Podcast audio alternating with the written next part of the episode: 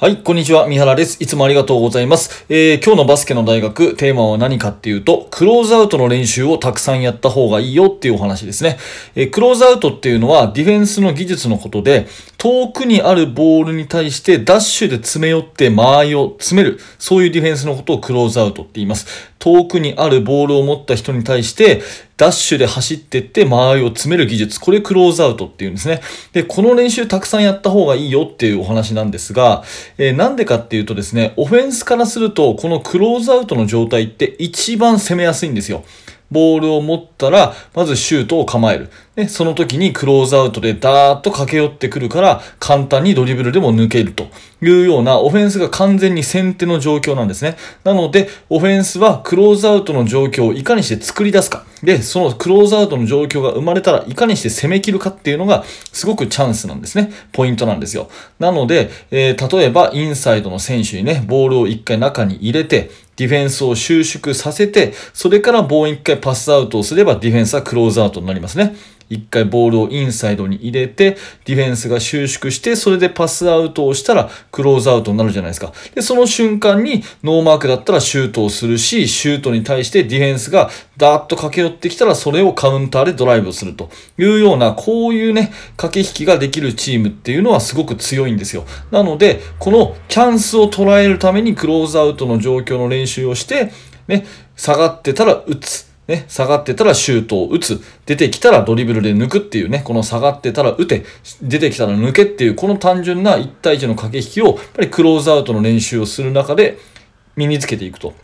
いうことが一番大事なオフェンスの練習かなっていうふうに思います。で、逆に言うとね、ディフェンスからすると、これ一番危機的な状況なんです。一番辛い状況ですよね。ボールを持たれた時に、ダッシュして詰め寄っていかなきゃいけないっていうのは一番苦しい状況なんで、やっぱりそれはそれで練習をしておいて、苦しい状況でもしっかりシュートチェックできる。ね、カウンターでドライブされた時にちゃんと一歩出せると。ついていけるというようなそういう反応、それから脚力の練習をしとくってことがとっても大事なんで、クローズアウトはすごく辛い状況だからこそ試合ではね、その、えーピンチの状況をチャンスに変えるような、そういうような技術として練習しとく必要があるというお話ですね。1対1の練習って結構やると思うんですけど、まあ大体多くのチームがオールコートでドリブルついて1対1やるとか、ね、それから45度のところでね、ウィングでこうディフェンスを振り切ってボールをもらって1対1をするとか、うん、そういう練習することが多いと思います。まあ私のチームでもね、やったりしてるんですが、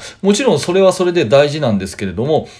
オフェンスにとって一番有利で、ディフェンスにとって一番不利な状況。これクローズアウトなんで、この状況の練習を積んどくことで、オフェンスはその攻め切る感覚っていうのが身につくし、ディフェンスは一番苦しい状況をなんとかしのぐ、そういう、脚力とか、予測能力とかそういうものが身につくと思うんで、結構このクローズアウトの1対1ってね、あんまりやってなかったりするのかなと思うので、私はこのね、クローズアウトの状況が、やっぱりいっぱい練習した方がいいというふうに思ったので、今日のお話をさせてもらいます。オフェンスにとっては一番の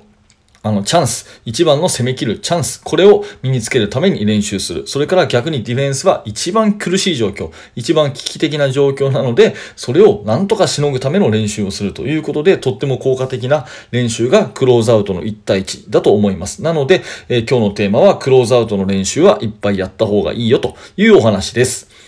はい、えー今日も最後までありがとうございます。えーこのチャンネルではですね、こういった形でバスケットボールの悩み解決になるようなお話をしています。えーもしよかったらまた聞いてください。また質問とかあれば、えーコメント欄にてお待ちしています。えそしてですね、YouTube の方も、え心を込めて作ってますので、もしよかったら遊びに来てください。